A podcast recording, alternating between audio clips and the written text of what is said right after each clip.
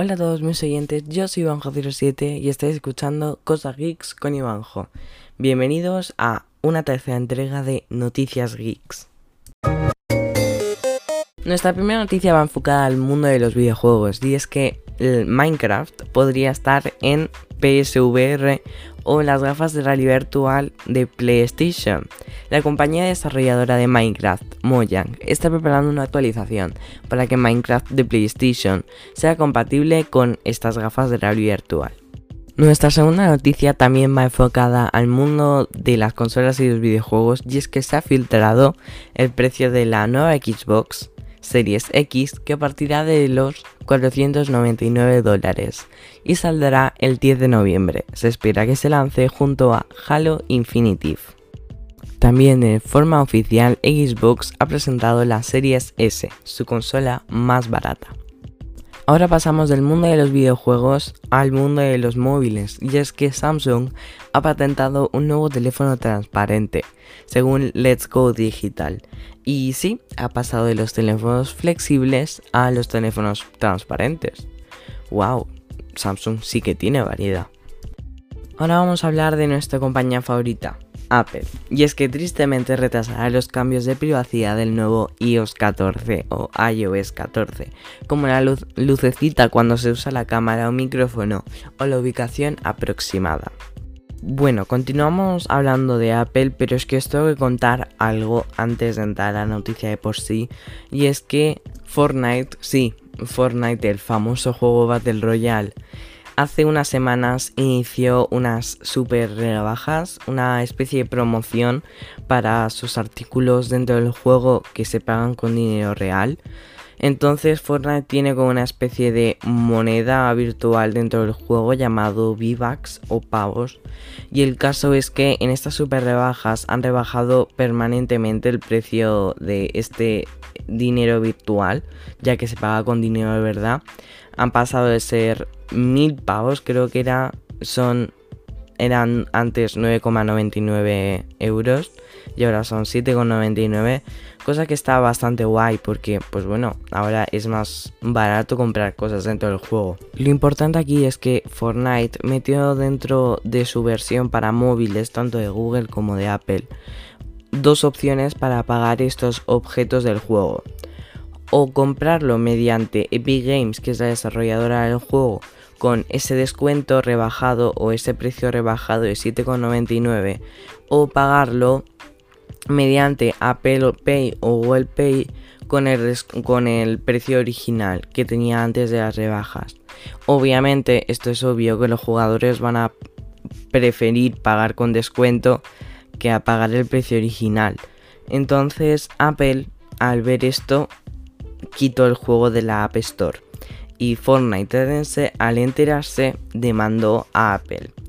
Bueno, tenían, cada uno tiene su historia. Fortnite eh, se excusó diciendo básicamente que al, al permitir las compras dentro de Apple Pay, Apple se llevaba un 30% de ese precio original.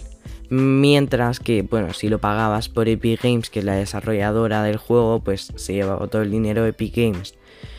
Pero, por otro lado, Apple, su defensa era básicamente que eso incumplía las leyes que habían firmado al poner el juego en su tienda. Apple había dicho, si vais a poner una tienda en el juego que se paga con dinero real, un 30% de ese dinero va a ser mío. Y os lo voy a quitar a vosotros. Y eh, Fortnite en un principio, pues bueno, lo firmó. Yo con esto no me quiero eh, ir a ningún bando, pero solo os estoy contando la, noticia y lo que ha pasado. Y bueno, ahora que ya sabéis esto, bueno, resulta que bueno, que Apple también quería quitar la cuenta de desarrollador a Epic para que no colgara más juegos, pero eso ya es otra historia, que bueno, el juez ha dicho que no. Pero el caso es que os tenía que contar esto antes de contar la noticia real y es que Apple se ha vengado de Epic Games presentando su contrademanda. Ya os había contado que ellos excusaban diciendo que básicamente Epic Games no había cumplido las leyes de su tienda, pero todavía no había presentado su contrademanda oficialmente al tribunal. Ya lo ha hecho. Y nada, y esa es toda la noticia. Ahora llénenos un poco del tema de Apple, al que volveremos eh, dentro de un rato. Los habitantes de Austin, Texas, podrán pagar su estacionamiento desde Google Maps y Google Pay gracias a una colaboración de Google con la empresa Passport. Y si pasamos, volvemos a Apple y pasamos a la última noticia que tenemos hoy y es que Apple ha anunciado su nueva keynote para el 15 de septiembre. La verdad es que estoy muy ilusionado, obviamente la tendréis en el podcast.